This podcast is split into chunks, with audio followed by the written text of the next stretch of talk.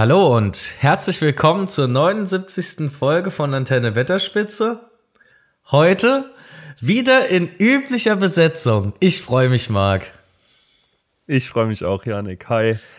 Ja, da erstmal danke, dass du das allein so gerockt hast.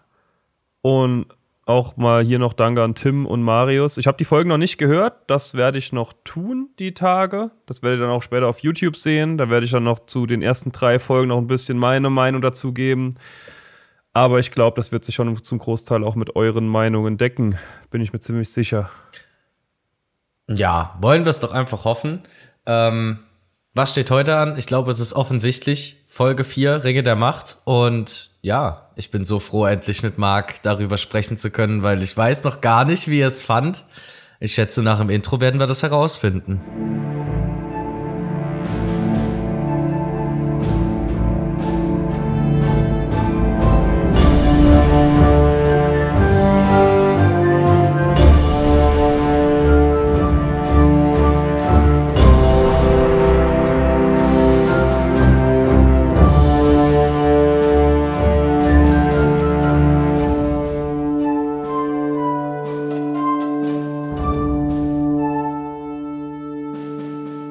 Ich bin auch mal gespannt. Ich kann mir bei dir nur von deinen WhatsApp-Nachrichten denken, ungefähr, wie du es äh, findest. Aber naja, gehen wir mal zu Folge 4, die große Woge über.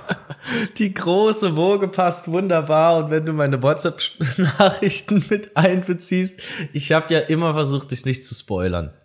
Mich dementsprechend, super geklappt. mich dementsprechend sehr neutral gehalten. Zumindest was den Content an der Serie angeht ich glaube, wie ich die Serie finde, ist, glaube ich, schon doch auch sehr gut rausgekommen. Ja, denke ich auch. Und ich würde das gern mit den Spoilern aus deinen Nachrichten, würde ich gerne am Ende noch mal einmal kurz zusammenfassen auch. Da habe ich nämlich äh, was, was ich da, was mir die ganze Zeit schon im Kopf davor geht. Was auch David mir schon geschrieben hat, der war ja auch schon mal hier im Podcast, auch großer Herr der Ringe-Fan, hat mir auch schon sowas ähnliches geschrieben. Ähm, auch spoilerfrei und ja, da würde ich gerne später nochmal drauf zu sprechen kommen. Okay. Aber was haben wir denn in dieser Folge 4 so gesehen? Wir haben drei Stränge, ne? Wollte ich auch gerade sagen, was haben wir denn in Folge 4 uns hier zu Gemüte führen müssen?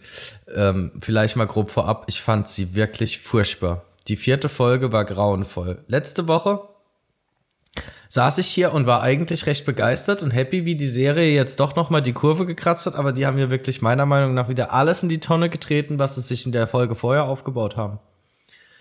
Ähm, vielleicht kurz auf die Stränge. Wir haben einmal Galadriel in Numenor.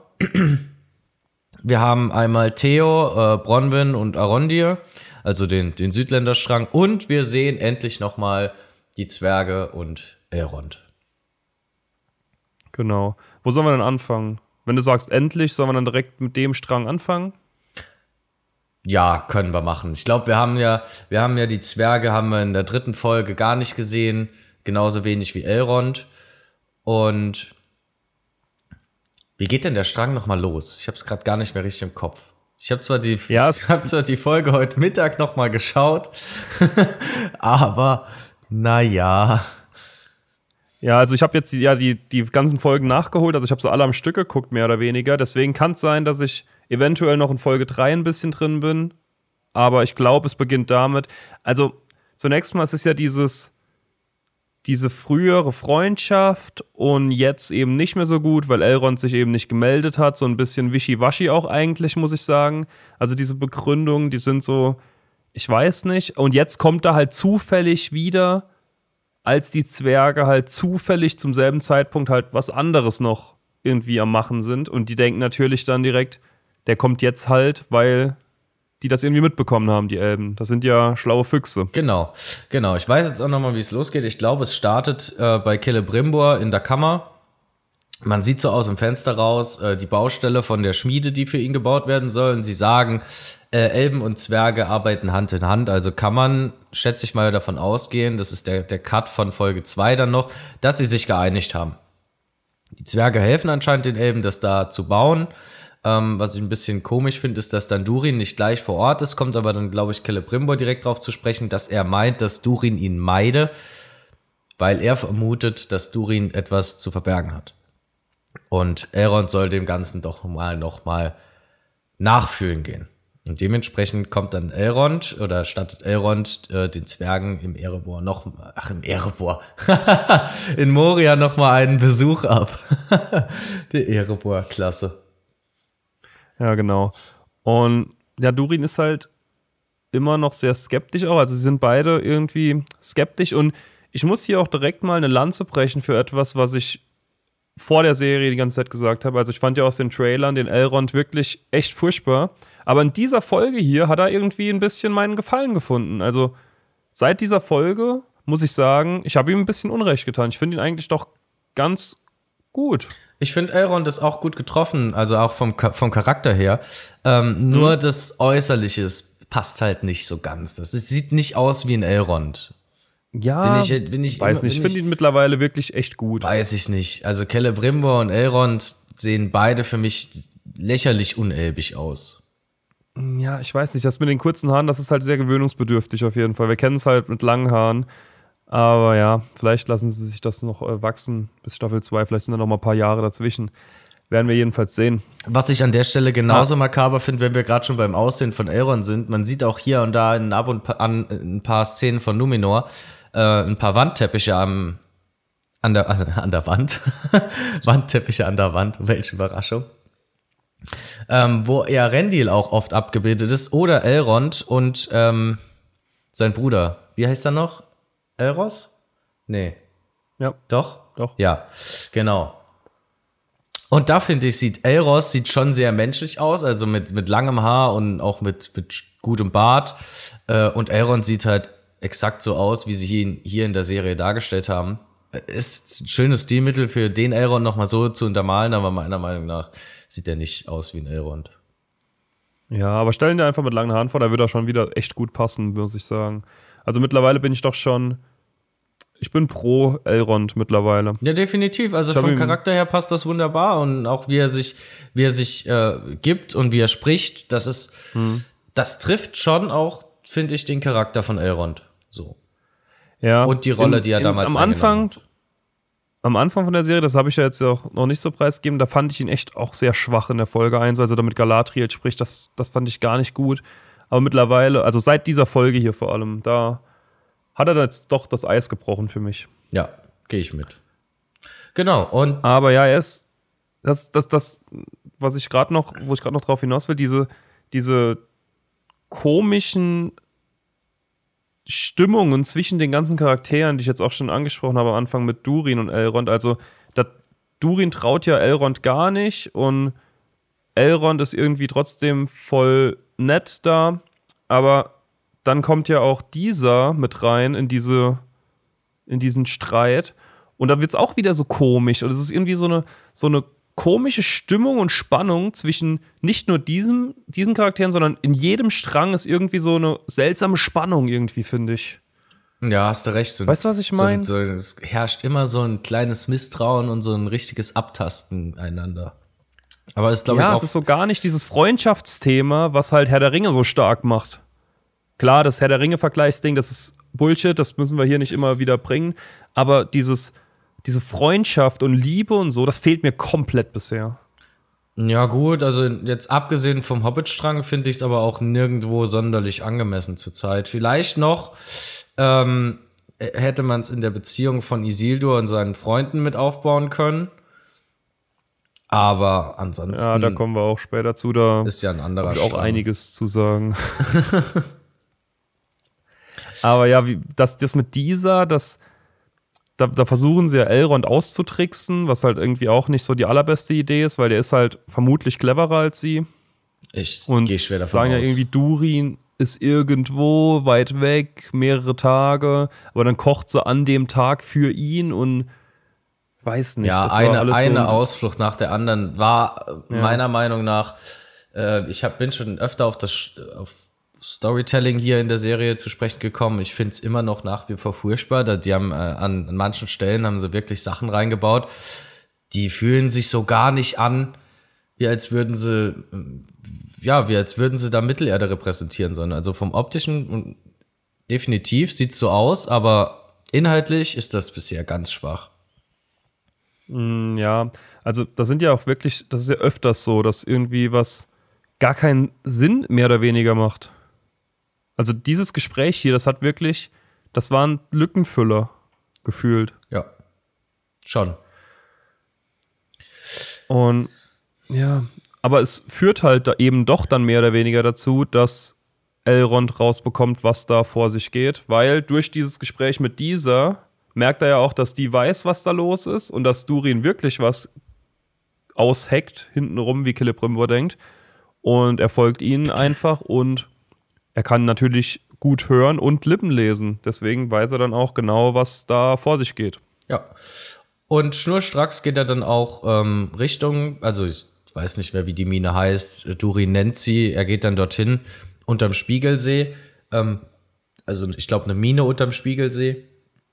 Mhm. Spiegelsee ist ja generell für die Zwerge ähm, schon ein sehr machtvoller Ort. Es heißt ja, glaube ich, in diesen Zwergenlegenden, dass äh, Durin der erste, also der erste Durin, also in diesen See geblickt hat. Und dann ähm, hat er nur die Sterne gesehen, die sich über seinem Haupt zu einer Krone zusammengesetzt haben. Und seitdem ähm, soll jeder Zwerg, der in diesen See schaut, nur noch die Sterne sehen. Also die Sterne, die Durin da gesehen hat. Egal, was sonst drumrum ist.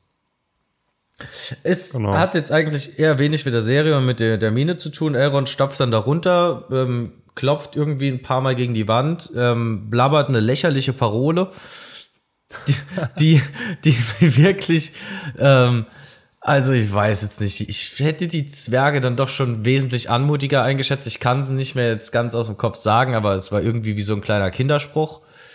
Ja, betritt dann da die Kammer. Ja, es hat mich an dieses, es hat mich an dieses mit den Cups da erinnert, weißt du, wo du so die Becher aufeinander stapelst und auf den Tisch klopfst. Ja, so ungefähr. Daran hat mich das so ein bisschen erinnert, ey. Ja, hab ich auch nicht verstanden. Dann geht er halt da rein in die Mine und dann äh, sieht er an der Wand einen äh, Mithril-Strang und dann kommt Durin, der erstmal böse ist und sagt, ja, das ist das, das Eigentliche, was du suchst und dann kommt aus dem Gespräch raus, was es denn eigentlich ist, dass die da ein neues Erz entdeckt haben und ähm, Elrond schwört Durin, dass er es niemandem erzählen wird. Ein schon sehr heftiger Schwur. Er schwört, glaube ich, auch auf, auf seinen Vater und Durin schwört auf den den Fels selbst, den sie ja wirklich komplett als Religion hier anerkennen, was ich eigentlich auch passend finde. Ähm, das haben sie, also es ist zwar nicht sehr viel über die Zwergenkultur beschrieben, aber finde generell machen die Zwerge doch schon ein rundes Bild, also auch mit ihrer Liebe zum Stein ja. und für, fürs Detail. Das gefällt mir doch auch schon, muss ich sagen. Ja, mir auch. Da auch in der Szene vorher, dass diese Zwergenwachen da kommen mit den Zwergenmasken, fand ich auch mega cool. Also da ist schon viel Liebe zum Detail, was loremäßig angeht, also was zumindest versucht wird, irgendwie Dinge aus der Lore irgendwie reinzubauen. Und genau da dann auch wieder Kritik, weil das nächste, was dann kommt, ist halt auch wieder ganz, ganz undurchdacht, finde ich. Ähm, dass die Mine also dann dieser, einstürzt? Genau. Ja, nicht, dass die einstürzt, sondern das, was darauf folgt, dass halt Durins Vater daraufhin sagt, die Mine wird zugeschüttet, weil das sind, das, die ist eingestürzt. Und ich glaube, es ist ja niemand, also ist ja niemand gestorben, diese Minenschiffe haben ja überlebt, aber ich glaube, wenn du so ein Minenschiffer bist oder wenn du im Bergbau tätig bist, dann musst du auch immer damit rechnen, dass irgendwas mal einstürzt. Ich denke auch nicht, dass das die erste Mine ist, die ähm, den Zwergen jemals eingestürzt ist. Ähm, weiß jetzt nicht. Es wird ja vorher noch mal extra hervorgehoben, wie gefährlich der Abbau von Mithril sein äh, muss oder soll. Und mhm. ich kann mir das vorstellen, dieser hat es ja, glaube ich, eine Folge vorher mal erwähnt, dass, oder in diesem Gespräch mit Elrond sogar, dass der Stein gebrochen wird. Kann mir das bei Mithril gut vorstellen, dass die da noch kein Werkzeug haben, sondern den, erstmal den Stein rundrum abbrechen.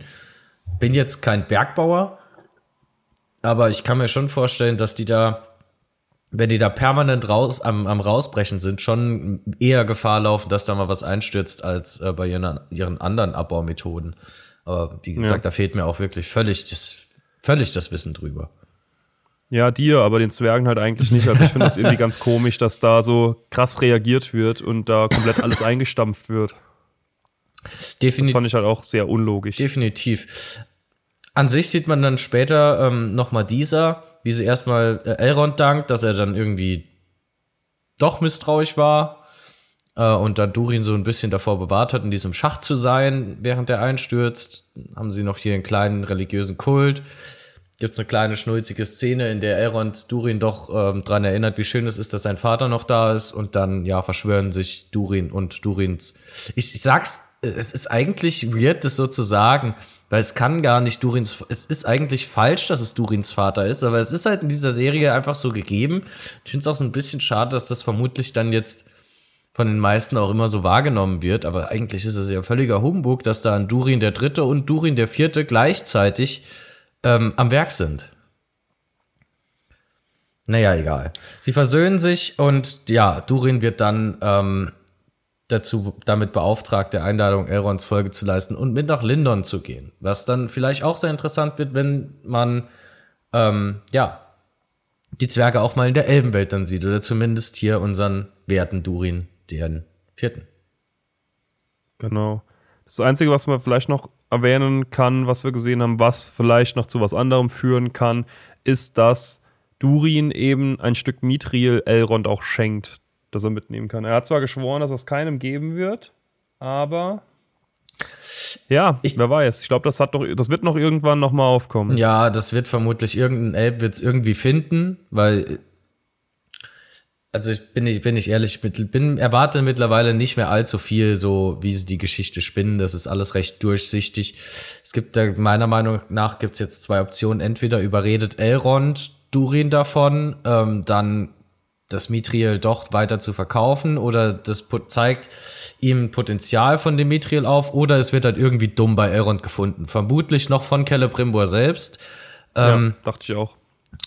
der dann direkt weiß, worum es geht und worum es sich handelt und er erkennt es direkt wieder und dann will er das haben und dann kommen wir, wir haben ja schon echt viele Szenen aus dem Trailer abgearbeitet und dann kommen wir entweder zu diesem Bankett, mit wo Celebrimbor mit den anderen Zwergen und mit Durin dann an der Tafel sitzen, dann handeln die da äh, einen großen Kontakt aus und ja, die blüh der blühende Handel zwischen Zwergen und Elben nimmt dann Fahrt auf und die ja, werden glücklich zusammen.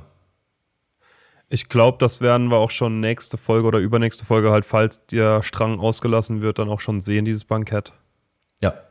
Ich kann mir auch gut vorstellen, dass die die nochmal auslassen. Ähm, eben weil sie jetzt nochmal auf Wanderschaft Richtung Lindon gehen. Und ich glaube, so haben sie es ja jetzt auch mit den Hobbits gemacht. Die haben sie ja jetzt auch letzte Folge losgeschickt. Oder haben gesagt, die brechen auf und jetzt haben wir sie in dieser Folge gar nicht gesehen. Also, ja, denke, das ist schon naheliegend. Jetzt bin ich etwas unsicher, ähm, aber ist es nicht so, dass Eregion auch erst nach Mithril in die Nähe von Kassadum gebaut wurde? Nach der Entdeckung? Also die sind ja jetzt schon dran, in, in der Eregion was zu bauen. Da, also der ja, Celebrimbor, Celebrimbor baut ja da schon die Schmiede. Ich glaube, die hat, also die Elben hatten da vorher auch schon, glaube ich, eine Siedlung, aber erst dann mit dem Handel mit den Zwergen ist das halt richtig aufgeblüht. Ja, deswegen. Ich glaube, das war erst nach Mithril halt, dass da so wirklich enge Bande und so gemacht wurde und dass da überhaupt so nah gesiedelt wurde. Aber bin ich jetzt auch unsicher. Kann auch sein, dass ich da was durcheinander werfe. Aber ich glaube, da wir auch schon im Trailer gesehen haben, was kommen wird durch den Mithril-Abbau, sehen wir ja auch wieder, dass dieser Zeitstrang ja sehr, sehr zusammengestaucht ist und auch ein bisschen wild ist, weil ich schätze sehr, sehr schwer, weil das wird jetzt ja deutlich angekündigt. Mithril-Abbau ist ultra hart, es kann immer einstürzen, da kann was weiß ich was passieren und wir sehen im Trailer den Ballrock, also. Ja, es muss jetzt halt. Ich sehe das es muss jetzt halt ja erstmal nochmal ein Grund geschaffen werden, damit die Zwerge, weil Durin der Dritte hat es ja jetzt grundsätzlich verboten, danach zu graben. Ja. So, der braucht nochmal einen Anreiz, der ihn dann umstößt, zu sagen, dass die Zwerge dann sagen, okay, wir committen da jetzt so drauf, dass sie dann eben so tief schürfen, dass sie da Durins Fluch erwecken. Das wird sehr wahrscheinlich halt so passieren, schätze ich. Ja. Also, ja. Ja, das äh, sehe ich kommen auf jeden Fall. Das sehe ich auch, glaube ich, relativ flott kommen, würde ich sagen. Vielleicht ist es aber auch erst gegen Ende der, also so Staffelfinalmäßig, weiß ich auch nicht. Ja, weißt du noch, weißt du noch, wie viele Folgen die Staffel haben soll? Acht waren es, glaube ich. Glaub nämlich auch. Wir sind schon in der Hälfte. Okay, also Folge 5 werden die Zwerge erstmal ausgelassen. Dann kann man sie in Folge 6 nochmal bringen. Aber das wird sehr knapp mit einem Ballrock, bin ich ehrlich. Und wir haben auch Eminem noch Ja. nicht gesehen. Stimmt. Hast du recht? Eminem, das ist so schön. ja, stimmt, da habe ich gar nicht mehr dran gedacht. Ähm, kommen wir, also weiß nicht, hast, hast du noch irgendwas zu dem Strang zu sagen mit Elrond und den Zwergen? Also ich glaube, wir haben schon ungefähr gesagt, was passiert und wo wir denken, wo es hingeht, oder? Oder hast du noch was? Ähm, vielleicht zu Elrond an sich. Ich, also ich bin wirklich, bin ich, ich bin sehr froh, dass sie doch wenigstens einen Charakter nochmal genommen haben und ihn loregetreu auch, sage ich mal, aufgebaut haben. Weil es gibt sehr wenige Charaktere, die wirklich aus der Lore übernommen worden sind. Wenn ich das jetzt einfach mal so reflektiere, ähm, abgesehen von Elendil und Elrond gefällt mir da wirklich. Ah, nee, Apharason gefällt mir auch noch, muss ich sagen. Den finde ich, haben sie auch noch sehr gut getroffen. Ähm, Ja. Aber abgesehen von den dreien ist es dann wirklich schon sehr dünn. Also Gil Galad ist ja völlig blind und macht, weiß anscheinend nicht so ganz, was er da tut, oder beziehungsweise hat er nicht so die Weitsicht, obwohl er sie eigentlich haben müsste. Und Elrond erfüllt doch schon so, erfüllt doch schon so die Rolle des, des Herolds im Norden, so die rechte Hand Gil Galads. Das macht er schon gut zur Zeit. Nur was Galadriel Ja, halt macht, ist jetzt definitiv. völlig auf Abwägen von dem, was, was, was sich Tolkien mal ausgedacht hat zu diesem Charakter. Ja, genau das ist auch das, was ich gerade sagen wollte. Also am besten gehen wir auch, denke ich, zum Numenor-Strang jetzt mit, mit Galadriel, oder? Ja, ja, gern. Also, ich weiß nicht. Sie ist so eine reflektierte Frau halt. Und hier macht sie wirklich, also sie wird in der, der Folge vorher, wird sie als Kind verglichen von jemandem. Hier wird sie jetzt mit von, von ähm, Halbrand als Pferd dargestellt, das immer einfach drauf losstürmt. Und es ist halt wirklich so. Es ist halt wirklich so. Aber das ist sie doch nicht. Also, das, das ist doch wirklich ganz weit weg einfach. Dieses Kriegerin und so, das kann ich, das, das sage ich noch okay von mir aus, aber dass er halt wirklich so dumm handelt, so naiv ist, das, das verstehe ich nicht. Ja, das ist wirklich wild. Ja, da habe ich, glaube ich, auch in der ersten, in, äh, in den ersten Folgen schon drüber gesprochen, dass ich einfach nicht verstehe, ähm, wieso man das erste Zeitalter bei Galadriel nicht mit reinnimmt. Also bei, bei allen, bei allen Charakteren ist das erste Zeitalter wirklich so prägend anscheinend. Nur bei Galadriel werden halt die völlig falschen Dinge mitgenommen. Und ich sag jetzt mal, abgesehen von ihrem unbändigen Hass auf Sauron, den sie sich an den Haaren herbeigedichtet haben. Also wirklich, sie haben wirklich alles genommen und irgendwie versucht zusammen zu verknüpfen, was, was sie nur verknüpfen konnten, um dann wirklich eine, einen schlechten Vorwand für diesen Charakter zu haben, wie er sich jetzt darstellt. Aber ihre eigentliche Reise im ersten Zeitalter und vor allem auch ihre Lehrjahre bei Melian, äh, wo sie ja wirklich noch mal, wo sie zu dieser weisen Person oder wo sie angeleitet wird, zu dieser wirklich weisen Person, die allem zwei, drei Schritte voraus ist, das wird ja völlig außen, außen vor gelassen. Also die, die hat ja wirklich, verkörpert ja wirklich gar nichts davon, was eine Galadriel verkörpern sollte. Ja, Janik, wie soll sie das auch zeigen? Da wäre ja ihr ganzer Charakter komplett hinfällig. Ja, das ist ja das, Das können das, sie ja, das ja. ist ja das große Problem. Das nervt mich schon seit der ersten Folge, wie sich diese lächerlichen Autoren hier anmaßen, eine Geschichte zu schreiben, wie sie Tolkien geschrieben hat und einfach dann hier nochmal das Franchise draufsetzen. Und bis auf den Look haben sie wirklich gar nichts davon getroffen, meiner Meinung nach. Ja, es ist schon viel echt weit weg. Also diese, wie gesagt, diese Naivität und wie sie da auch halt mit Tamiriel spricht in dieser ersten Szene, die auch, oder ist, glaube ich, die erste Szene von ihr in der Folge, die ja auch dazu führt, dass sie ins Gefängnis gesperrt wird und so. Also, äh, ich weiß nicht, ich weiß nicht warum halt. Es ist halt so, es könnte so viel anders sein, so viel einfacher, finde ich. Die ist ins Meer gesprungen. Einfach ins Meer Ja. gesprungen. So, also, also ich sag's mal ehrlich, wie es ist. Das ist jetzt zwar noch mal ganz harter Rückblick auf die erste Folge, aber man stelle sich die verschiedensten Szenarien vor. Sie fährt mit dem erstens, sie fährt mit dem Schiff weiter durch und landet dann äh, in Valinor. So, da kann sie immer noch den Entschluss fassen, wenn sie da überhaupt erst ankommt wegen Mandors Bann oder Schwur, weiß ich gerade nicht. Ähm, oder war es Mandos Schwur überhaupt? Naja, egal. Da, da wäre es, glaube ich, wahrscheinlicher, wenn sie noch mal über die Helkaraxe klettert oder sich dort noch mal ein Schiff mobilisiert und wieder zurücksegelt, anstatt auf offenster See einfach ins Meer zu springen. Abgeschnitten von allem. Sie quasi dem blanken Tod sich selbst ausgesetzt, wie als wäre sie ein übermächtiges Wesen, das allem trotzt. Also bitte. Ja, ist. Das kannst du dir ja, nicht ist so ausdenken. viel, was halt auch einfach nur durch Zufall passiert. Das- Also es ist ja wirklich nichts, was passiert, weil irgendwie das durchdacht war. Also es ist ja wirklich an diesem Punkt, an dem wir jetzt in Folge 4 sind, waren so viele Zufälle, die dahin geführt haben. Auch in unserem dritten Stang, Strang, den wir gleich noch behandeln, der beruht allein auf Zufällen. Und das, äh, ich weiß nicht, das ist so, das ist so einfach halt. Weißt du, was ich meine? Ja, und Wenn wir jetzt mal Game of Thrones nehmen, da ist alles so durchdacht gewesen und so. Und es hat alles irgendwie immer Sinn gemacht, warum etwas gemacht wird und wie das zu einer weiteren Aktion führt. Und hier folgt halt einfach ein Zufall auf, einen, auf ein zufälliges Ereignis. Ja, und das Problem von diesen Zufällen ist ja noch nicht mal, dass die überraschend kommen, sondern die sind obvious. Ja, Man kann wirklich an der Hand ablesen, was als nächstes passiert. In jeder Szene weiß man schon direkt, wie es lang geht oder wie, wie der Hase laufen könnte. Und da, da fehlt mir einfach komplett die Überraschung oder generell irgendwie eine Spannung in allen Strängen. ja, einfach diese, dieses bisschen durchdachtere einfach, das fehlt mir auch sehr. Naja, So was, was Cleveres mal. ich glaube, wir waren da stehen geblieben, das Heilbrand. Oh, zudem habe ich noch einen ganz wilden Guest nachher parat. Ähm, da wird dann vielleicht sogar ich ein bisschen kreativ und eventuell, naja gut, vielleicht ist es dann doch nicht so kreativ, weil ich würde es ihnen zutrauen, dass es so kommt, aber das fände ich dann cool. Naja, egal. Sie spricht mit Heilbrand und dann wird sie abgeholt. Nach ihrem kleinen Dialog kommen dann Wachen und dann sagen die, ja, hier, äh, wir schiffen dich raus.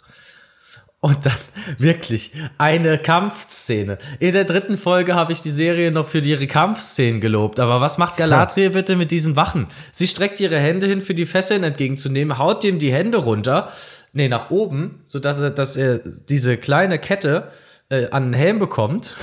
Dann schlängelt sie sich um ihn herum und schubst sie alle in diese Zelle und diese zwei Wachen, die hinter ihr stehen, machen legit gar nichts und denken sich dann so, ach ja, ein kleiner Stoß, ich bin dann jetzt auch in der Zelle, oh mein Gott, ich komme hier nicht mehr weg. Ja, Also, also, also das ist lächerlich. Ja, also das war, das fand ich auch super komisch. Dann hat außerdem keiner diese Zellentür zugemacht. Also Galadriel hat die Tür gar nicht zugemacht. Doch, doch, ich glaube schon. Die, die, hat, die hatte schon Ja? den Riegel davor gesetzt. Aber ich meine, Afarason steht daneben dran und lässt sich halb gar von Halbrand noch beraten. Ähm, dass er auf ihn hört, ist eigentlich ein Diez. Ich habe es ja vor ein paar Folgen, glaube ich, schon mal gesagt und auch im Vorlauf zur Serie habe ich gesagt, ich denke, Halbrand könnte eine, äh, könnte Sauron sein. Dass hier jeder für seine Empfehlungen äh, äh, offen ist, ist meiner Meinung nach könnte schon ein kleines Indiz dazu sein, aber ich habe mir gerade eben, äh, bevor wir jetzt hier die Folge aufgenommen haben, habe ich mir noch mal was ganz Neues zum ausgedacht und da ist es das, was ich jetzt gerade gesagt habe, eigentlich schon wieder völlig egal, obwohl es, weil es mir gerade mal so auffällt, doch gut zu Sauron passen würde. Naja. Er verrät ihm, Ja. er verrät dann vermutlich Afasarason, dass Galadriel hier äh, zum König will, weil er hat sie ja vorher auch darauf aufmerksam gemacht, dass irgendwas mit dem König nicht äh, in Ordnung sein solle und deshalb will sie da jetzt unbedingt hin. Weswegen sie auch in dieser Zelle sitzt, weil sie halt ungestüm das verlangt hat. Und das noch nicht mal selbst reflektieren konnte. Also Galadriel, das. Ja. Und da- die hat in diesem einen Dialog mit äh, Tamiriel ja wirklich quasi nur zwei Themenschwerpunkte gehabt. Einmal, gib mir alle eine Armeen, wir müssen da hinten einmarschieren, weil die Südlande werden von einem Bösen bedroht. Das mit euch noch nichts zu tun hat, sondern irgendwann in ferner Zukunft. Und dann, ja, ich will mit deinem Vater reden. Und das hier ist der König von äh, den Südlanden. Ja, das meine ich ja mit, äh, fasse ich in den Strang vorher mit auf. Ja, ja. Aber auch ein guter Punkt, dass du es nochmal hervorhebst. Der König der Südlande. Ähm, genau. Sie klettert dann zum, da- das spielt alles auf das ein, worauf ich später noch zu Heilbrand hinaus will. ähm, naja, gut. Sie klettert dann eben in den Turm, ähm, zerschlägt ein Fenster, steht dann da im im Schlafgemach von dem König und Tamiriel wartet auf sie. Jo. Und der ist wirklich sehr, sehr alt, der Mann. Ja, also Galadriel versucht dann äh, den alten König, ich habe jetzt seinen Namen vergessen, Taminatur? Was? War, war das der Name? Falls nicht, auch egal, weil ich glaube nicht, dass er noch eine große Rolle, Rolle spielen wird, eher das, was er in der Vergangenheit getan hat. Ähm, ja, reden dann kurz, Galadriel sieht ein, okay, ist ein alter Kreis, mit dem ist jetzt nicht mehr viel zu diskutieren oder zu reden, von dem ist keine Hilfe zu erwarten. Ähm, und Tamiri will dann, dass sie hinaus begleitet wird. Ich weiß nicht, wie es dann kommt. Galadriel überredet sie dann doch noch mal dazu, mit ihr zu reden. Und dann gehen sie in den Turm. Ähm, die, eine Szene, die man im Trailer schon oft gesehen hatte, ähm, mit dem Palantir. Und vorher kommt man tatsächlich, äh, oder laufen die beiden durch so einen Gang die Treppe hoch. Und im Hintergrund sieht man immer mal wieder richtig gut designte Waffen. Ähm, ich glaube, bei jeder Waffe oder bei jedem Schild handelt es sich dann tatsächlich aber auch um, um richtige Relikte, die schon, die vorher auch in der Lore beschrieben sind. Ich müsste noch mal alles genau nachschlagen, aber ähm, fand ich dann doch schon sehr gut, ähm, dass sie dann die Waffen auch da abbilden. Vor allem sehen die Waffen auch wirklich gut aus. Also das passt schon ins Bild von Mittelerde. Ich hatte ja anfangs auch mal gesagt, dass diese Rüstung, die im Trailer dargestellt ist, die sieht nicht so numenorisch aus, aber wenn ich mir zum Beispiel diese numenorischen Wachen anschaue, das hat schon, so, so habe ich es mir auch persönlich vorgestellt. Also es hat, holt mich dann doch schon ab. Ja, ich finde auch die, die, die Kostüme und so, die sind mega nice. Vor allem ist es jetzt auch für den dritten Strang nochmal vorgekommen, ey, die Orks sehen saugeil aus. Die Orks sind richtig geil. Die sind richtig gut. Aber ja, du hast, ja, ich weiß nicht, dieser Numenor-Strang, der ist bisher, also ich habe mich mega drauf gefreut. Ich fand auch diese erste Szene, wo wir dann Numenor sehen, fand ich auch mega gut. Was halt auch wieder halt, also ja, es ist ja, also Galadriel springt von diesem Boot runter, wird durch Zufall von diesen Schiffbrüchigen gefunden. ja, die dann nochmal. Und wird dann durch Zufall von Numenorern nochmal gefunden. zufällig von den Schiffbrüchigen gefunden, die dann zufällig von den Meeresdrachen angegriffen werden, die dann zufällig nochmal als Schiffbrüchige Schiffbruch erleiden und dann von den Numenorern gefunden werden. Ja. ja. schon wild. Mir fehlt da einfach wirklich die Tiefe in der Story. Das kommt nicht, das ja. kommt mir auch in den Dialogen. Also selbst dem Palantir-Turm, wo der Galadriel mit Tamiriel redet, es ist von Anfang an klar, worauf dieses Gespräch hinausläuft. Galadriel überzeugt Tamiriel, die direkt einknickt, die natürlich dann aber auch die Geschichte ihres Vaters erzählt und die im Palantir die Vorhersehung ähm, Numenors zeigt, dass eben Numenor untergehen wird, wie sie es ja auch schon äh, geträumt hatte, so als Prophezeiung ähm, vorher, wo sie da hier, so, sage ich mal, wie so eine kleine Art Taufe macht. Ähm, ist jetzt zwar nicht unre, also war jetzt zwar nicht im religiösen Kontext, aber eher so äh, so Neugeborene im numenorischen Volk begrüßt, glaube ich eher. Ähm, Genau, sie bleibt dann, glaube ich, sogar nach dem Gespräch mit Galadriel noch klar, aber ihr wird noch mal alles ins Gedächtnis gerufen, dass ähm, das, was ihr Vater getan hat, eigentlich, also sich den Elben zuzuwenden, ähm, Numenor eher dazu verhelfen würde, später nicht unterzugehen. Und wie sie es ja auch sagt, in, in ihrer Rede dann später, sie schicken dann Galadriel weg oder sie fährt gerade so aus dem Hafen raus und der Baum, er verliert Blätter und Blätter und Blätter. Und da kommt dann die Einsicht, dass man ihnen doch helfen sollte. Also Galadriel. Ähm, allerdings mit welcher Imbrunst das dann tatsächlich von 0 auf 100 passiert und dass dann da jeder so Feuer und Flamme dahinter ist, obwohl sie drei Folgen, nee, zwei Folgen lang, Entschuldigung. Oder? Nee. Ja. Doch, also mit nee, eine, Folge, doch, Folge 3 Folge drei und 4. Ich hatte gerade im, im, Kopf, war ich noch am überlegen, ob die schon in Folge 2 dort war, aber war sie nicht. Da ist sie ja am Schluss erst oh, von einer mysteriösen Silhouette vom Schiff aufgegabelt worden ist, wo ja. man nicht erahnen konnte, wer es da jetzt ist. ähm, genau. Aber also, die arbeiten zwei Folgen komplett dagegen und man hat so wirklich den Eindruck, im numenorianischen Volk gibt es wirklich nichts, was mehr verhasst ist als die Elben. Warum auch immer. Naja, gut.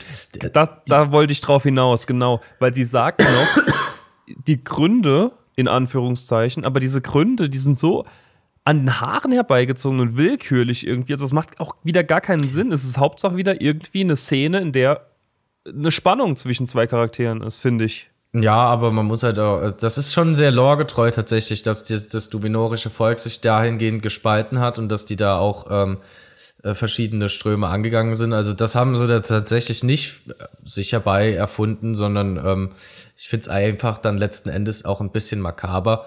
Ähm, wie das Ganze nochmal in kompletter Gänze so einfach umschwenkt und dann plötzlich jeder nochmal davon überzeugt ist. Ich glaube zwar, Afarason spielt da bisher nur mit, der ist da, glaube ich, noch ein bisschen anderer Meinung, ist aber auch eigentlich ein sehr, der ist sehr, der ist sehr beliebt im Volk. Der hatte, der hat den Numenoran auch schon immer viel gegönnt, war ein großer Kapitän und Seefahrer, der dann auch Tamirie dann zwangsgeheiratet hatte und sich selbst zum König gemacht hat. Also Tamirie ist ja eigentlich gar nicht so die Königin. Kann auch sein, dass das noch passiert. Äh, ihr Vater lebt ja anscheinend noch im Turm und es wissen ja nicht so viele. Dementsprechend sollte der eigentlich noch König sein. Allerdings ist es auch merkwürdig, weil eigentlich waren die Numenora ja davon auch ein bisschen verschont. Die konnten das ja, die konnten das, sage ich mal, sage ich, freier entscheiden. Die hatten die Wahl, dann einfach ähm, in kürzester Zeit zu sterben, anstatt dass sie dann noch ein Alter in Krankheit und Schwäche da liegen und wirklich nichts mehr auf die Reihe bekommen. Also abgesehen von ihrem langen Leben. Die konnten sich da den Zeitpunkt schon so ein bisschen auch selbst aussuchen. Zumindest die von älteren Blut. Kann jetzt sein, dass hier Terminatur, habe ich glaube ich eben gesagt, so heißt er glaube ich, dass der das schon nicht mehr so kann, aber ich finde es auch schon, ja, alles in allem nicht ganz so doll. Ja. Wie die Dialoge auch den Numen, bei den Numenorern aufgebaut sind.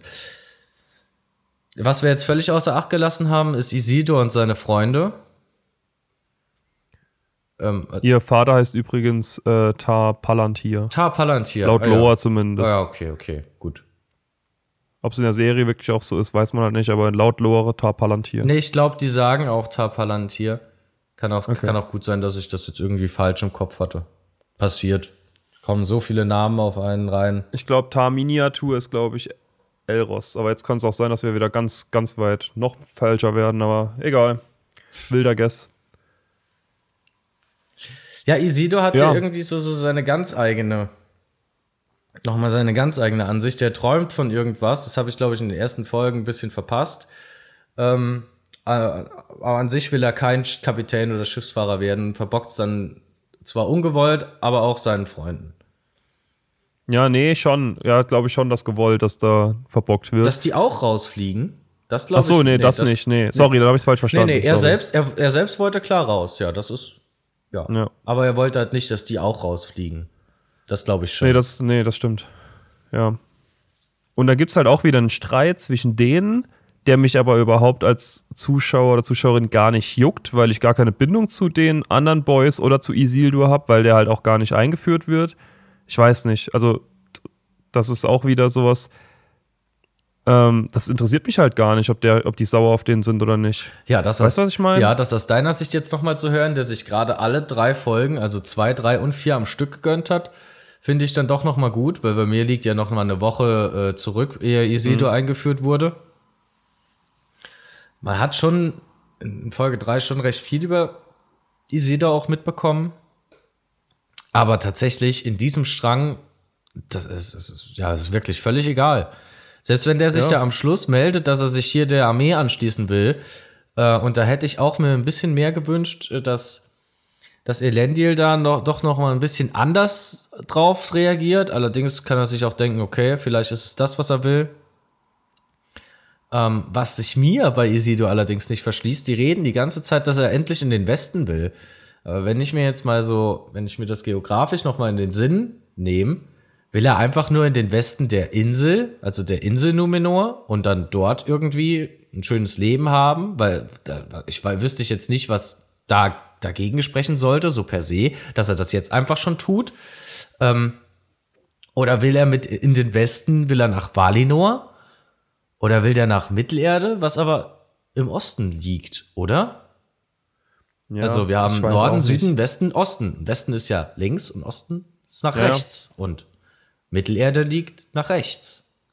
Ja. Und Bali nur nach links, also nach Westen. So, also wo will er hin? Will er einfach nur in den Westen der Insel oder Weil da kommt er nicht rüber nach, nach Valinor. Das, Mhm. ist, das sollte ihm bewusst sein.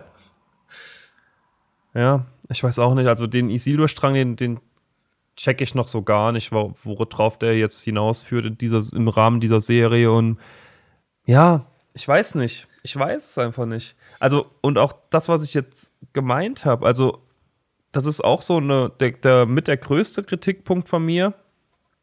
Dieses, diese Gleichgültigkeit. Es könnte in der nächsten Folge jeder von diesen Charakteren sterben, es wäre mir egal. Oh, das ist schon ein bisschen heftig. Außer Elrond vielleicht, aber wirklich, ich habe zu keinem von diesen Charakteren bisher eine Bindung. Findest du nicht? Selbst wenn du an den Arondir Bronwyn-Strang, äh, denkst, ist da keine Bindung. Ja, sind das keine ja. catchenden Emotionen für dich. Wie die sich da, wie die da wieder Ja. auf, der, auf der Reling heute gestanden haben und sich, also nicht heute, sondern am Freitag, ich habe es gerade eben noch mal geguckt, äh, oben auf der Zinne und sich in die Augen geblickt haben. Marc, das, das sind tiefgreifende Liebesemotionen, die mich einfach abholen. Du sagst, die Charaktere wurden nicht eingeführt? Das ist frech. Nee, eingeführt wurden die schon, klar. Ja. Also die, bei, die beiden schon. Aber ich meine jetzt auch, Nee, nee. du bist im Das- richtigen Strang schon, aber gehen wir mal auf diesen Theo. Das war reine Also ich, ich Ironie. switch jetzt einfach mal den, den Strang. Ich switch einfach mal den Strang jetzt direkt zu denen, weil du gerade schon angesprochen hast. Dieser Theo, als der sich vor den Orks versteckt. Es war mir egal, ob der gefunden wird, ob der entkommt oder ob der stirbt. Es war mir völlig egal. Da müssen wir später ausführlich drauf zu reden kommen, weil das, das war ein Moment. ich, ich hatte Marc, äh, ich weiß gar nicht mehr, was ich dir geschrieben habe. Ich glaube, es ist, es ist grauenvoll oder so. Oder es ist, es ist irgendwie, es ist furchtbar. Und dann habe ich nur noch mal zwei, mal drei, mal vier, so wie oft ich eigentlich wiederholen wollen würde. Und während, während so einer Szene bei Theo sind da ganz viele, ga- ganz viele hintereinander geprasselt. Ich wollte es einfach nicht mehr mit ansehen. Aber lass uns erst noch Numenor zu Ende führen und dann Ja. darauf zurückkommen, weil das, das wird aus, das ufert aus, da werde ich sauer. Das tut mir leid. Ähm, Gern. ja, bei Numenor. Isildur, Isildur meldet sich dann zur Armee. Plötzlich steht ganz Numenor dahinter. Ähm, oh ja, Heilbrand. Der muss jetzt auch noch dazu überredet werden, von, Ach, von Galadriel noch mitzukommen. Ich schätze, das dürfte kein Problem sein. Also, also, es spricht zwar nichts dafür, dass er es tun sollte, außer dass er anscheinend König von diesen Ländereien ist und deshalb will die ihn dabei haben. Vielleicht, weil er sich halt auch auskennt. Aber aus seiner eigenen Überzeugung hätte ich jetzt gesagt, der hat wirklich keinen Grund, da nochmal zurückzukommen. Der soll, der könnte sich da nur noch ein schönes Leben aufbauen, kann doch sagen, ähm, ist mir doch egal, ich will da nicht mehr hin. Aber irgendwie wird er doch halt, er er wird halt, er wird halt trotzdem, irgendwie wird er überredet. An der Ehre gepackt oder so, aber es ist, es ist alles so dünn und absehbar wieder, dass mir das eigentlich schon keinen Spaß macht. Das ist kein Charakter, der, der da für sich kämpft. Und ich glaube auch mittlerweile leider nicht mehr, dass der Sauron ist, was ich sehr cool gefunden hätte. Aber ich habe dafür eine ganz, Aber was- ich was eine, denkst du denn? Ich habe eine ganz andere neue Methode, Marc. Was denkst du, Erzähl was, mal. was denkst du, was ich mir ausgedacht habe? Ich habe gar keine Ahnung. Erzähl mal, was, wer ist denn dieser Halbrand, deiner Meinung nach eventuell? Ich könnte mir vorstellen, dass Halbrand irgendwann später einer der Nazgul wird. Vielleicht sogar der Hexenkönig.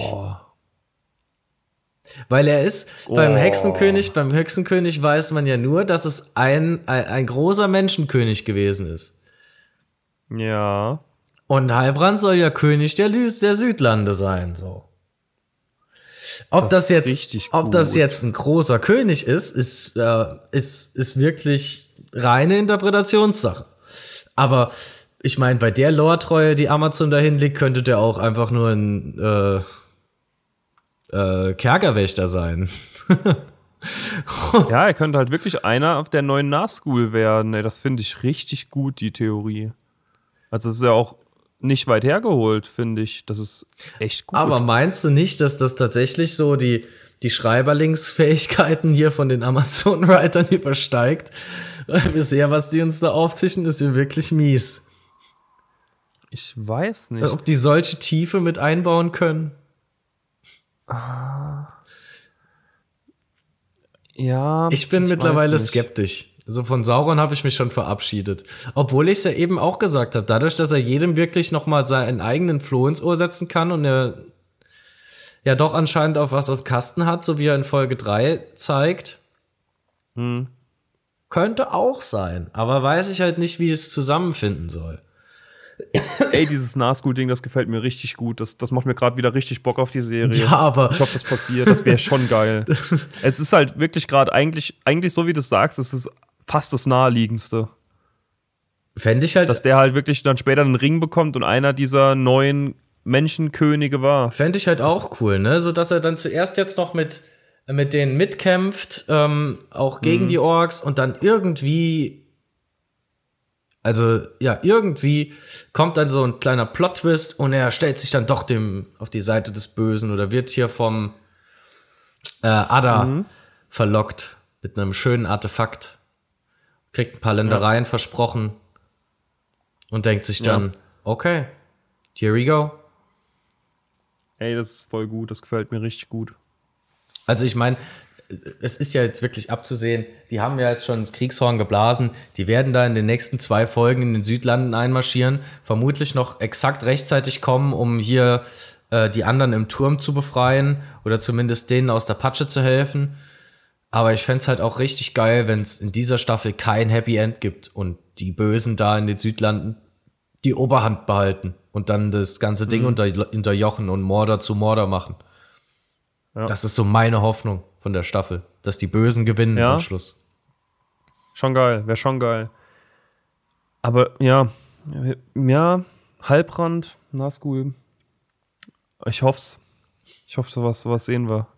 Irgend sowas, das sowas. Es wäre eigentlich, ja, nee, egal. Haben wir noch irgendwas zu Numenor? Nee, nee. Wir haben jetzt genug Insel gesehen. Wir wollen, wir wollen Ja. jetzt äh, die, die Numenora in Action auf dem Festland sehen. Ja, lass in den Süden. Ich find's echt ein bisschen schade, dass man, oder ich bin mir gerade unsicher, dass man, ob man Anarion schon gesehen hat. Oder ist es Anarion? Ja, der Bruder von Isildur.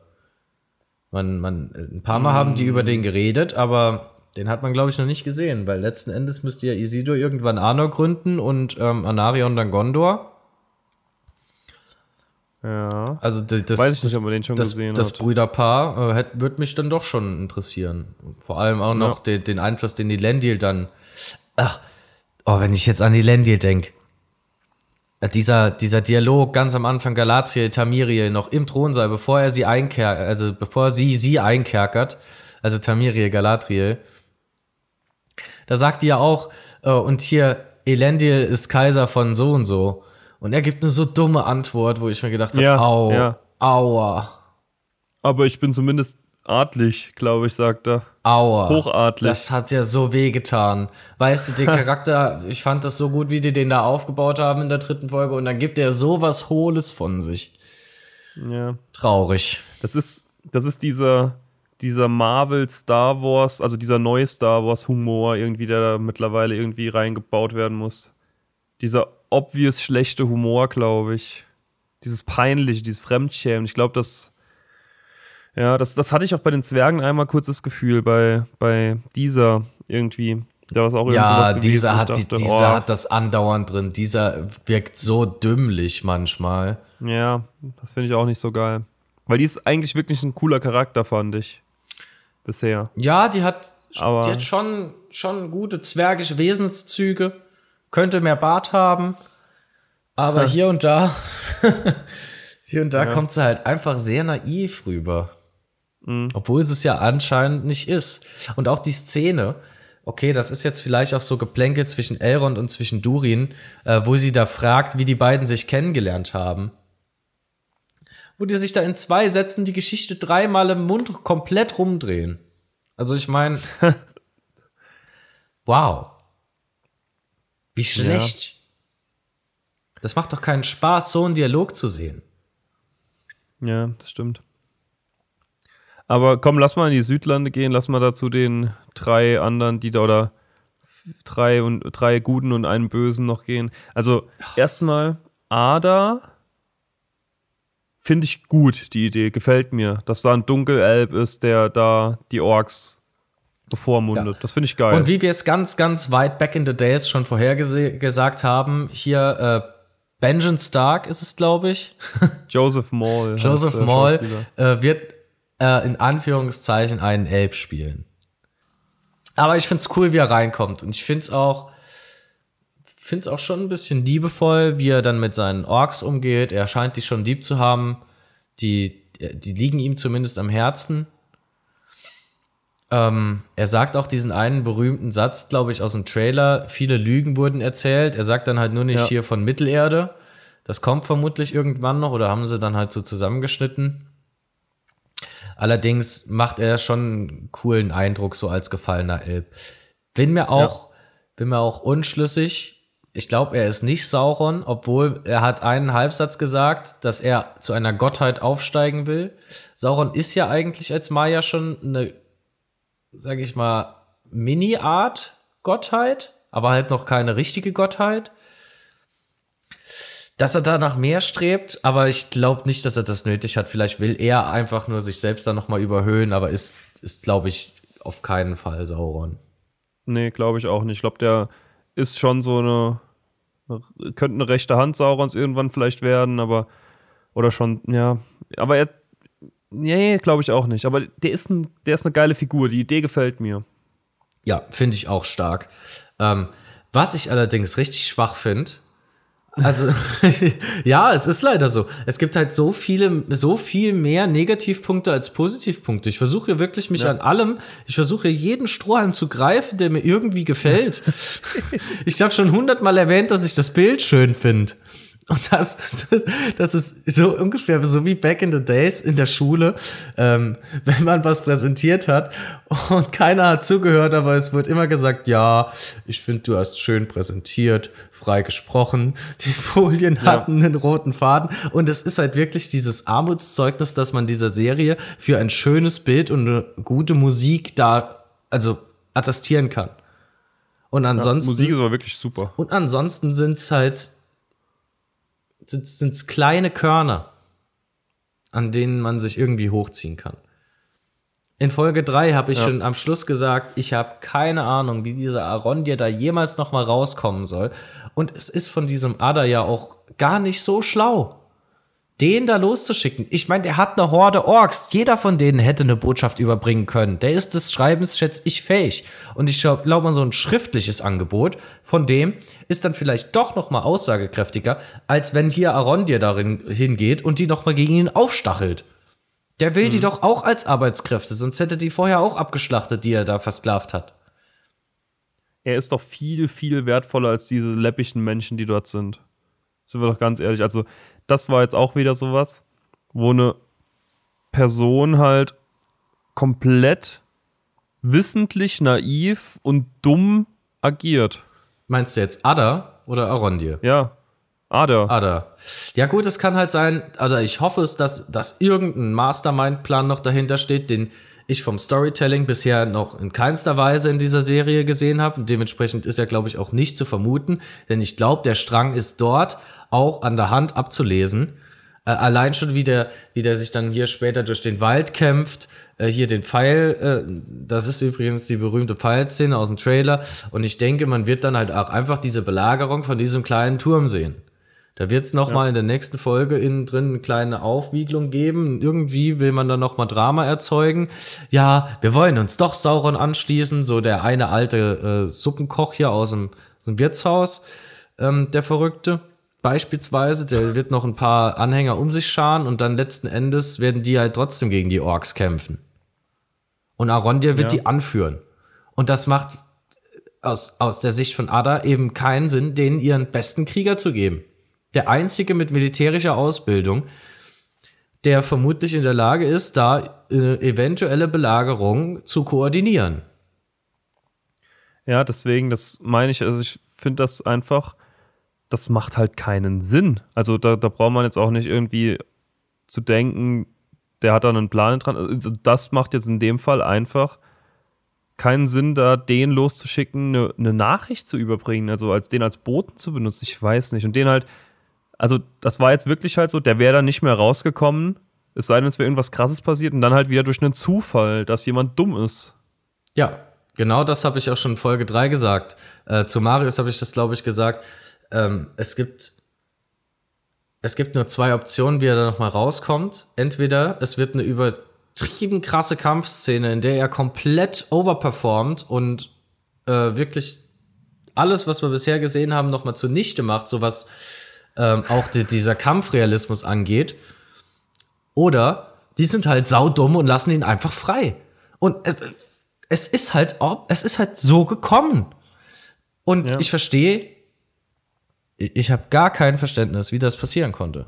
Es erschließt sich mir null. Vor allem, dass sie ihm dann auch noch Pfeil und Bogen geben. Na, das, das glaube ich. Ich glaube nicht, dass sie ihm das gegeben haben. Ich glaube, die hatten da bestimmt, oder ich kann es mir gut vorstellen, dass die da noch irgendwo Außenposten in der Gegend hatten, dass der sich da irgendwo versorgt hat, weil das waren ja schon, das Okay. waren ja schon Elbenwaffen. Also gehe ich, gehe mal davon aus, dass die den in seinen Lumpen losgeschickt haben und der hat dann äh, gedacht, okay, ich brauche Equipment. Ja. Aber er kommt dann auch zufällig und genau zur rechten Zeit natürlich auch Theo wieder zur Hilfe, der sich da vor den Orks in einem Brunnen versteckt hat. Der, der, der Ork wirft dem wirft den Eimer in diesen Brunnen rein, der fällt ihm auf den Kopf. Er hat Er ganz offensichtlich, dass da jemand, dass, das, dass der wo aufgeschlagen ist und er hört das Kind schreien. Er guckt in diesen Brunnen rein, es kommen Blasen hoch in dem Wasser und innerhalb von einer Sekunde sieht er, da ist niemand drin, geht wieder. Und dann Und er taucht ganz laut und auf. er taucht wirklich mit dem lautsten Platscher auf, den er da hätte machen können. ja, Und dann macht er noch, oh Gott, ich kann gar nicht so tief einatmen. ja, ungefähr so hat er gemacht. Ja, ungefähr so hat Theo gemacht. Das war eigentlich schon ziemlich realistisch. Aber ich finde es auch, find's auch schön, ja. wie es überhaupt zu der Szene kommt. Also, alle Ehren wert, dass Theo da mit seinem Kumpel da nochmal ins Dorf gehen will. Und es war auch wirklich abzus, es ist wirklich von der Hand zu weisen, was passiert. Es war so klar, dass die gehen, entgegen jedweder Empfehlung. Und es war so klar, was denen dort passiert. Es, also, es hätte nicht anders kommen können. Wenn, Nee. ich sag's dir, wie es ist, wenn die da reingelaufen wären, einfach nur das Zeug geholt hätten und wieder gegangen wäre, ohne dass irgendwas passiert wäre, hätte ich es besser gefunden, wie es jetzt abgelaufen ist.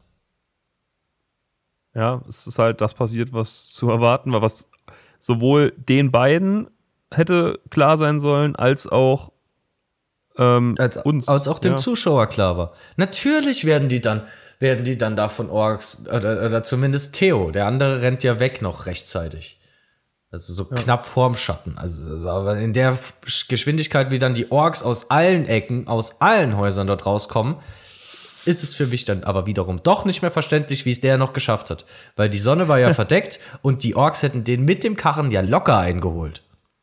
Ja. Und die haben den auch sicher noch gesehen, weil die haben ja den Theo selbst im Gasthaus gesehen. Ja, wie er dann ganz chillig auch dann zurückkommt und sagt, ja, der war direkt hinter mir, keine Ahnung, wo der ist. Ja, das ist halt aus seiner Feigheit, das ist jetzt auch kein so starker Charakter. Es war halt so seine. Nee, auch wie er, wie ich meine, wie er so da einfach ankommt. Er ist einfach so da, dann wieder und so, ja, der ist nicht weggerannt oder so, der ist einfach ganz chillig mit seinem Karren wieder zurückgegangen, Ja. scheinbar. Naja. Auf jeden Fall der gute Theo. Er kämpft zuerst gegen den Ork. Ich find's so lächerlich. Ich find das so lächerlich, diese Route, die er einschlägt, um da aus diesem Lager raus, aus diesem Dorf herauszuschleichen. Also, man hat das Dorf ja schon ein paar Mal im Close-Up gesehen. Und diese, dieses Gasthaus, das, diese Taverne steht ja ziemlich in der Mitte. Und davor ist diese riesengroße Straße.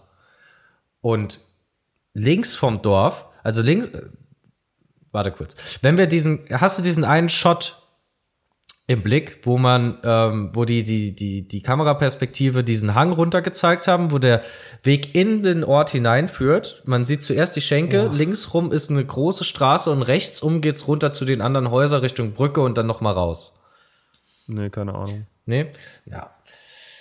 Ist ansonsten ist es schwierig, jetzt das Örtchen zu beschreiben. Auf jeden Fall geht's hier da, geht's rechts vom Gasthaus geht's so ein bisschen weiter runter und auch schon recht versteckt mit vielen kleineren Häuschen und auch recht schnell, aber auch zum Dorfrand, wo man einfach ganz locker rausschleichen könnte. Stattdessen entscheidet sich ja Theo nach links zu gehen vom Gasthaus über die größte Straße mit dem größten Feuer, das die Orks da entfacht haben.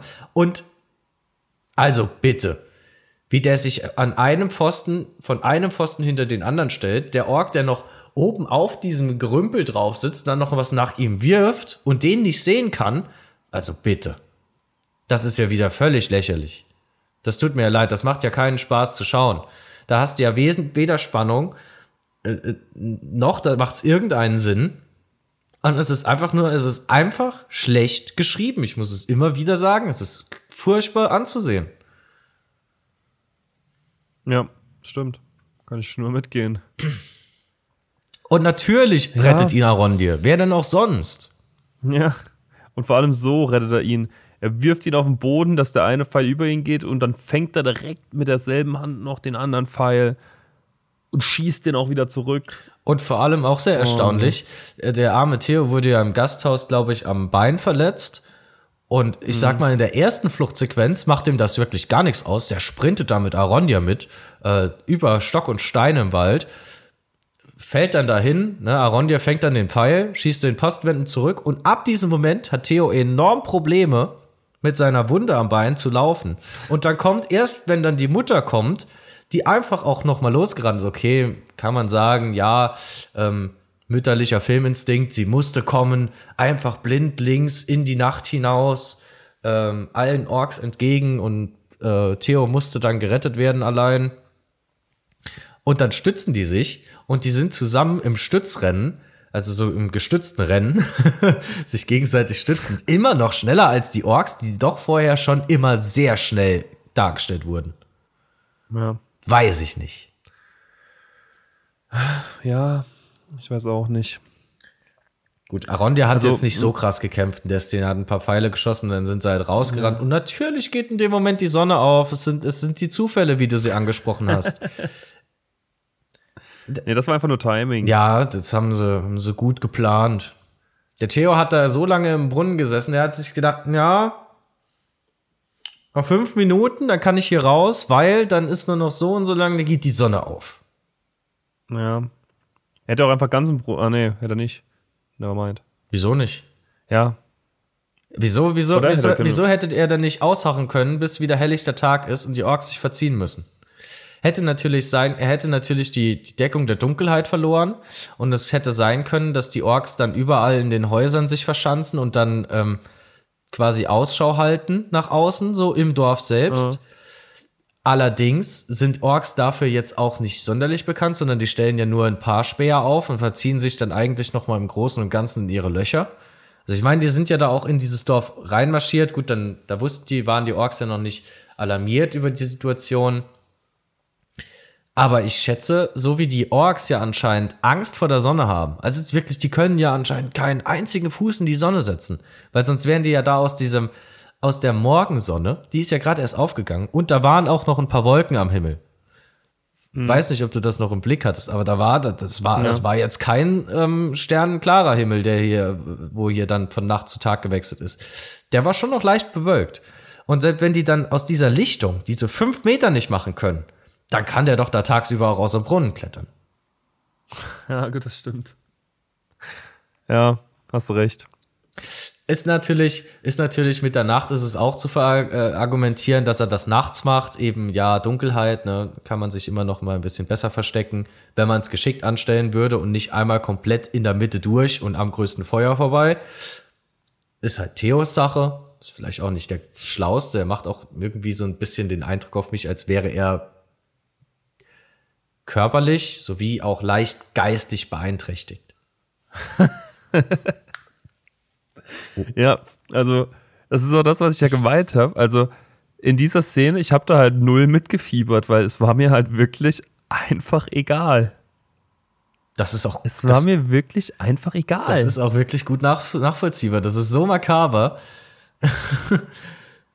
Äh, man kann es einfach. Man, man muss es in gewisser Art und Weise mit Humor nehmen, weil ansonsten kann man sich das nicht ernsthaft anschauen. So. Ja. Mit ernstem Wissen also, und Gewissen so ich, es ist halt auch wieder dumm, das damit zu vergleichen, ne? Aber wenn ich jetzt an Game of Thrones denke, an die erste Staffel, da hatte der Ned Stark so einen Leibwächter, der auch, der hatte, glaube ich, gar keine Sprechrolle. aber der wurde einfach zwei, dreimal namentlich erwähnt, der war halt immer da, der hat immer im Hintergrund gestanden. Und da hat es mich echt getroffen, dass der einfach getötet wurde. Und hier bei einer Rolle, die halt, die mir am Herzen liegen soll, irgendwie, das, das lässt mich komplett kalt. Also, es sind wirklich eine Handvoll Charaktere, die ich jetzt irgendwie vermissen würde, aber es ist irgendwie so, so, es ist mir so egal halt. Es ist mir so viel so egal. Es ist halt, es, es ist wirklich traurig, wenn man über, wenn man die Serie nochmal reflektiert. Äh, ich habe, habe ich, habe ich Samstag äh, geguckt und dir das geschrieben oder war es Freitag? Ich glaube, es war Samstag. Ich glaube Samstag. Es war Samstag. Ja. Aber kannst du es nachvollziehen? Ich muss das jetzt doch mal raussuchen. Das ist ja so. Ja, ich kann es schon nachvollziehen. Das ist so sinnbildlich für wie wenn, wenn ich versuche, Marc was zu sagen, ohne ihm was zu sagen. also, wir können jetzt ja auch mal auf das, was jetzt kommt bei YouTube, können wir ja mal drauf eingehen. Also, ich werde jetzt die, die Spot, die, die, die Folgen hören, die du aufgenommen hast, jeweils mit Partner und werde dazu dann meinen Senf noch ein bisschen geben und so wie so Podcast React machen. Und davor werde ich halt auch jede Folge, habe ich mir vorgenommen, noch einmal gucken. Und es kann sein, dass ich eventuell dann ja auch wieder das alles ein bisschen anders sehe, als jetzt, wenn ich es einmal durchgucke. Aber eigentlich soll es doch so sein, wenn man so eine Serie so, also ich habe jetzt die halbe Staffel quasi durchgebinged, ne? Ja. Und keiner von diesen Charakteren interessiert mich.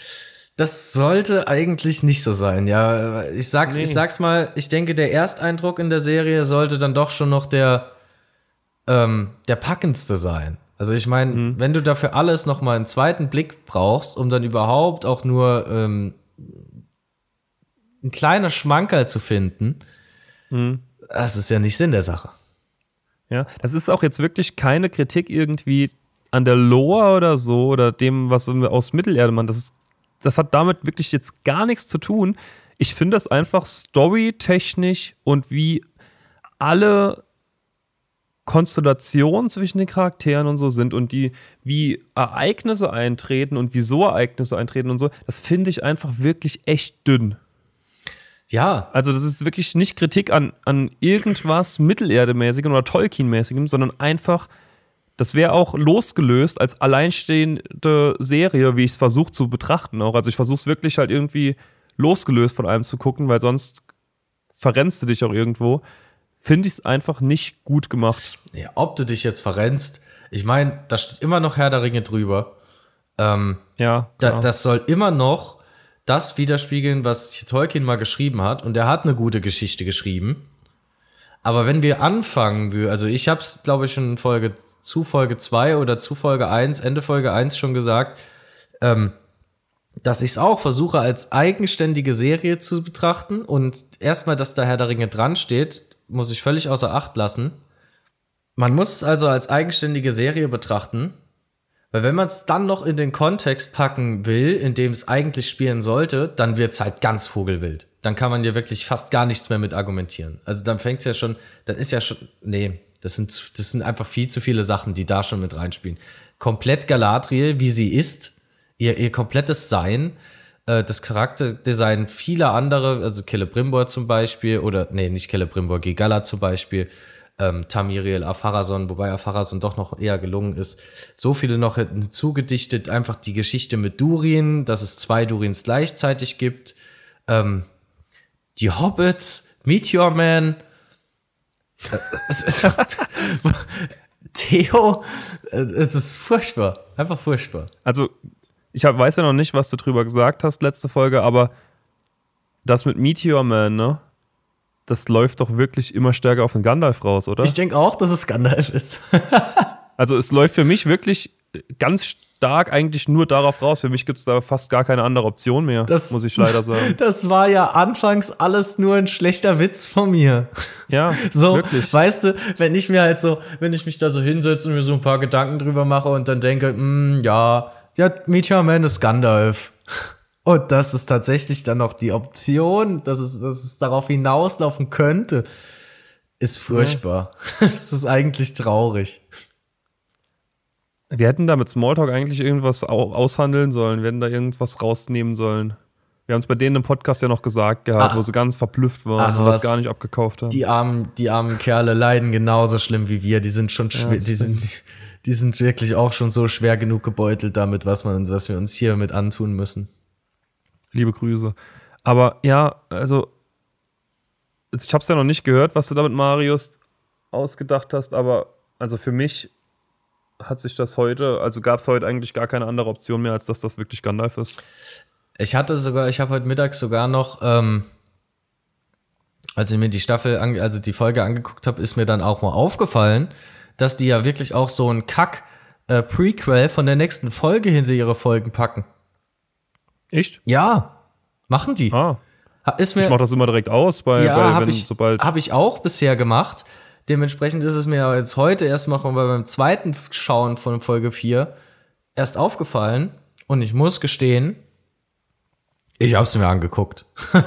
ich war. Ich, normalerweise bin ich gar kein Fan davon. Ich finde es auch furchtbar, dass sie das überhaupt anbieten, aber deshalb kann ich auch eigentlich, ich weiß jetzt nicht, ob das jetzt schon Spoilerei ist, aber alles, was ich in Folge 3 darüber gesagt habe, äh, was ich im nächsten Hobbit-Strang erwarte, hat man dann da gesehen.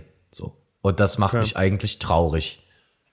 Weil äh, ich habe das letzte Woche zu Folge 3 schon gesagt und jetzt schaue ich hier auf nächste Woche voraus und es kommt halt genauso, wie man es, wie es abzusehen war.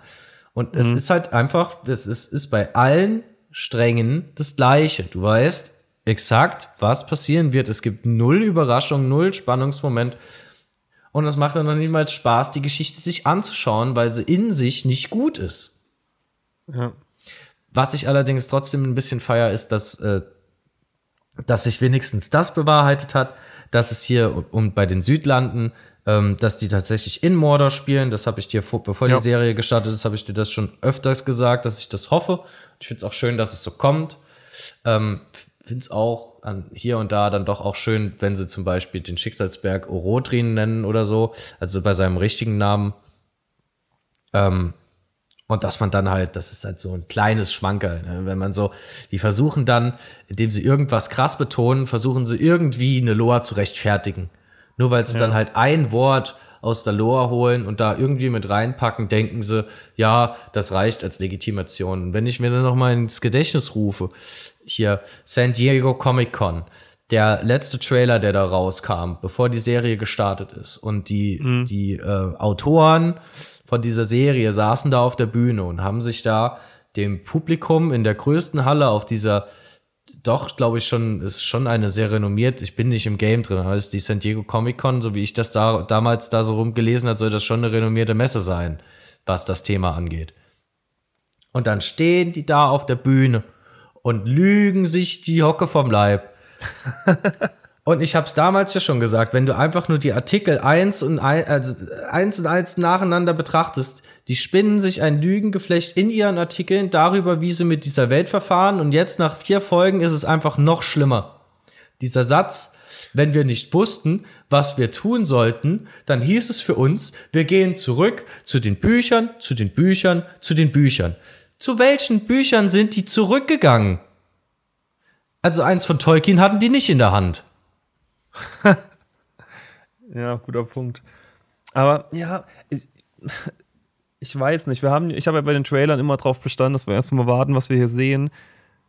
Und ich hoffe irgendwie immer noch, dass wir in den anderen vier Folgen jetzt irgendwie noch doch noch was sehen, was uns freut. Aber ja, ich weiß, ich das, bin großer ich war, da, Warte mal, da wollte ich noch drauf hinaus am Anfang, wo ich gesagt habe, dass, also wo du gesagt hast, du hast mich nicht spoilern wollen und so, hast du auch nicht. Und David hat mir auch geschrieben, äh, also ich benutze ja relativ wenig Social Media und so, dass ich da wahrscheinlich auch nicht gespoilert werde und so. Ich muss jetzt aber sagen, ich weiß, ich weiß wirklich nicht, wo man mich hätte solle spoil spoilern sollen. Also es ist wirklich nichts passiert bisher. Wir haben vier Folgen gesehen. Es ist noch nichts passiert, was man hätte irgendwie spoilern können. Wir haben alles das genauso durch den eine Minute Trailer so quasi erwartet. Das finde ich sehr schön, dass du das gerade so sagst. Ich wollte gerade eben schon sagen, ich weiß, ich bin ein großer Motzer, vor allem wenn mir Dinge nicht gefallen. Hat man vielleicht die letzte Stunde gemerkt. Und die drei Folgen davor. Aber ich habe dir diesen Trailer aufs kleinste Detail auseinandergenommen und ich habe dir einen Storystrang daraus entwickelt, Und es ist exakt dieser. Oder sage ich mal zumindest Ja, also- in den größten Zügen. Du kannst nicht sagen, als hätte ich nicht schon vorher gewusst, wie die Folge, wie, wie diese Serie abzulaufen ist. Und du hast gesagt, wir haben 8%, ma- nee, nicht 8%, noch nicht mal 3% oder so gesehen. Nee, noch weniger. 0,2. Nee, das war, glaube ich, Marcel, das war ich nicht. Das war. Stimmt. 0,3 ich Prozent, irgendwas, es war so ein ganz, ganz kleiner Prozentsatz. So gerechnet von, äh, die acht Folgen haben so und so viele Minuten und wir haben jetzt so und so viel Trailermaterial. Ja. Aber trotzdem ist es, es ist exakt die Geschichte, die man sich daraus, die man daraus legen kann. Wir haben nichts anderes Ja. gemacht. Es ist, war, Also wir haben jetzt locker viereinhalb Stunden Filmmaterial gesehen und es ist halt wirklich noch nichts passiert. sind, Also es ist hart gesagt, aber für mich ist wirklich bisher nichts gewesen, wo ich gedacht hätte, wow. wir sind immer noch alle sehr gespannt auf Eminem.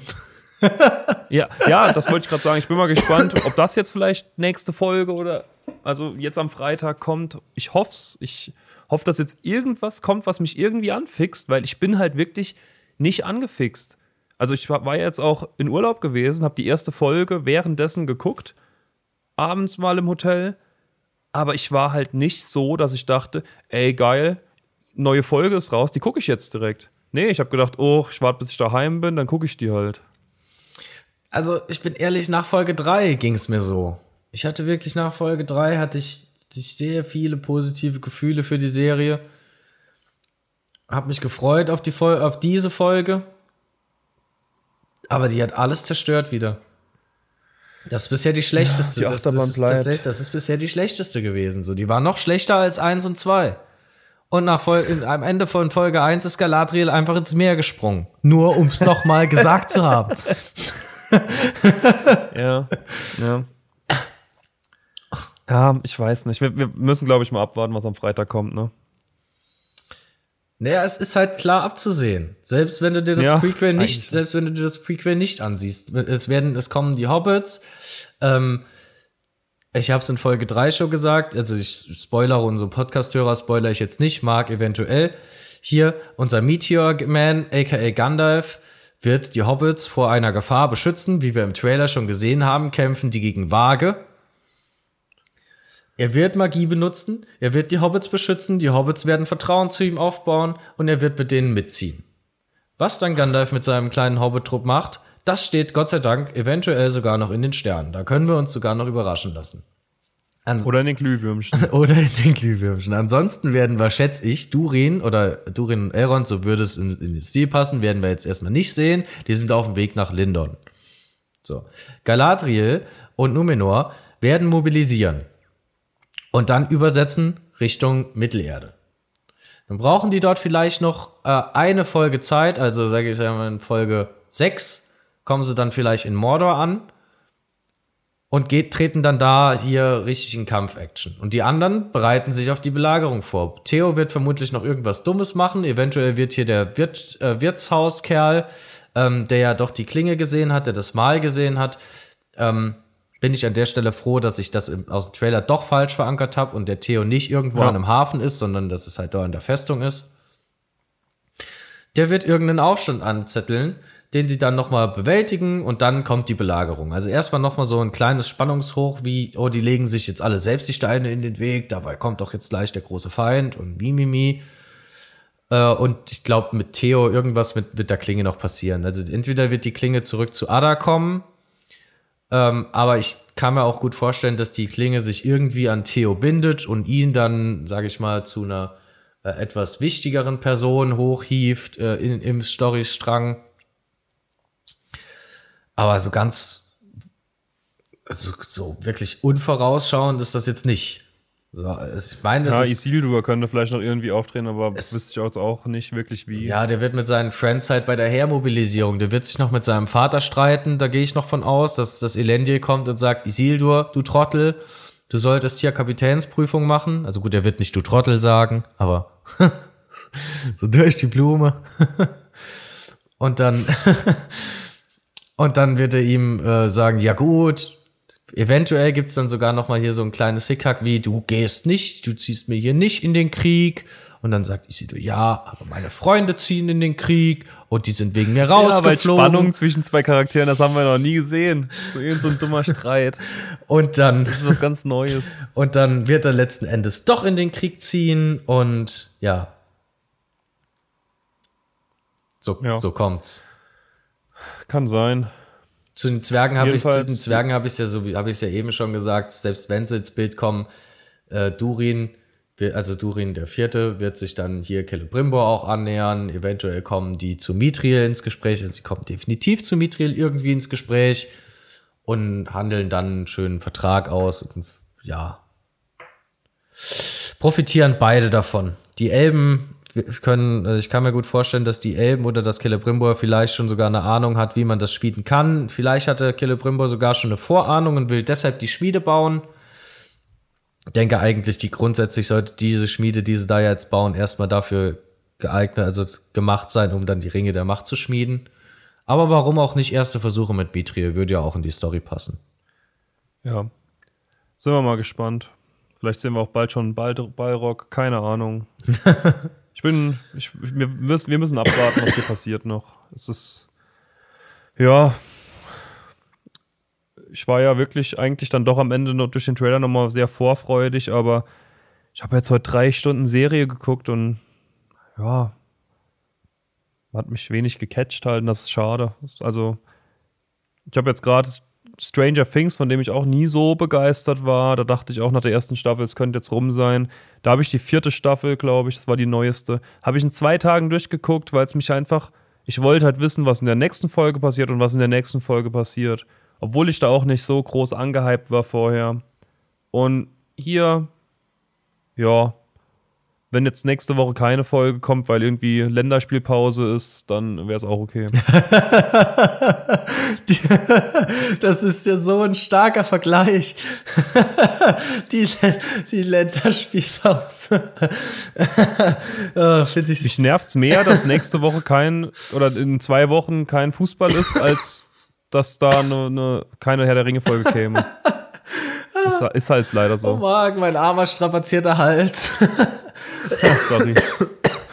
ja, es ist, Ja, ich würde sagen, wir, wir geben deinem Hals eine Schonpause, ich, ich oder? Find's, ich find's auf jeden Fall klasse, aber ich bin an der Stelle bin ich einfach voll bei dir. Ich hatte zwar vorher meine Bedenken zur, zur Serie, die ich vor allem, das ist immer noch mein absoluter Kernpunkt, darin sehe, dass man hier Leute sich anmaßen lässt, eine Story für Tolkien zu schreiben und sie werden dem einfach nicht gerecht. Und das war meiner Meinung nach einfach abzusehen. Aber dass es dann so schlecht geschrieben wird, weiß ich jetzt auch nicht. Vielleicht sollte ich einfach. House of the Dragons steht bei mir noch auf der Serienliste. Aber ich wollte. Ich noch gar nicht reingeschaut. Ich, ich habe noch gar keine Minute gesehen.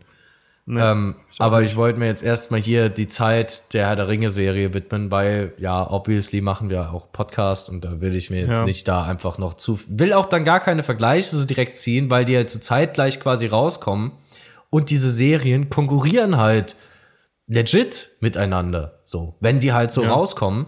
Es ist dasselbe, Fa es ist beides Fantasy-Genre mit, sage ich mal, Mittelalter-Setting, mit Magie und es gibt von beidem eine große Vorgeschichte. Es, ist, es, ist eine, es ist bei beidem eine epische Produktion, die müssen sich miteinander messen. Und bin ich gespannt. Sie haben beide eine Enttäuschung gerade hinter sich, die sie wegkriegen müssen mit letzter oder letzten zwei Staffeln Game of Thrones und Hobbit. Also die haben wirklich echt so viel gemeinsam halt. Aber ich glaube auch, ich warte da, bis die alle draußen sind, dann gucke ich die in einem Stück durch eventuell. Genau.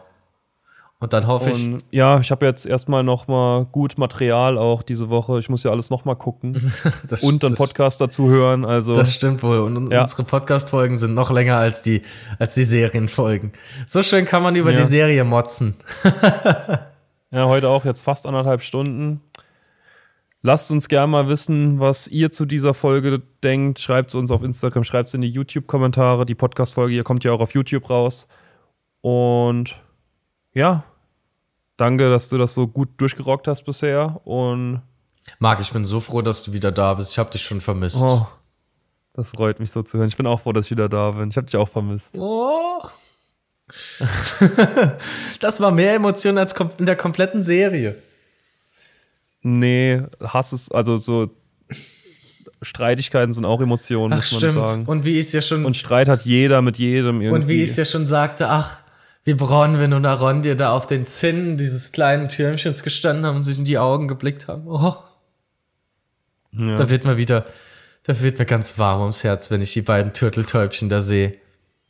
Einfach füreinander geschaffen, diese verbotene Liebschaft. Alles mit einem Augenzwinkern zu sehen. ja, gut, warten wir mal ab. Vielleicht sehen wir nächste Woche auch schon äh, Haldir. Nee, wie heißt er? Doch? Ha Nee, Haldir fände ich ja so stark. Halbrand.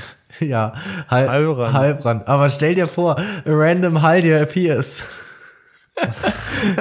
Ey, ich meine, es steht ein Gandalf im Raum, also Ja. warum nicht auch Aragorn?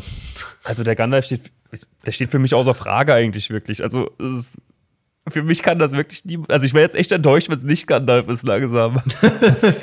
Tatsächlich. Es kann für mich wirklich kein anderer mehr sein. Äh, Ich hoffe doch immer noch, dass die sich irgendwas überlegt haben, wo ich mir dann denk, wo ich mir dann vermutlich auch erstmal in den Kopf hau. Aber immerhin hatte ich dann nicht recht. Das wird mir da auch schon mal gut gefallen. Ja. Naja, sind wir mal, sind wir mal gespannt, in Anführungszeichen, was uns dann in ein paar Tagen nochmal Neues über den Bildschirm flimmert. Jo, Würde ich sagen, bis dahin steigern wir alle nochmal die Vorfreude auf Folge 5 und hören uns dann zur nächsten Folge. ciao, bis zur nächsten Folge. Danke fürs Zuhören.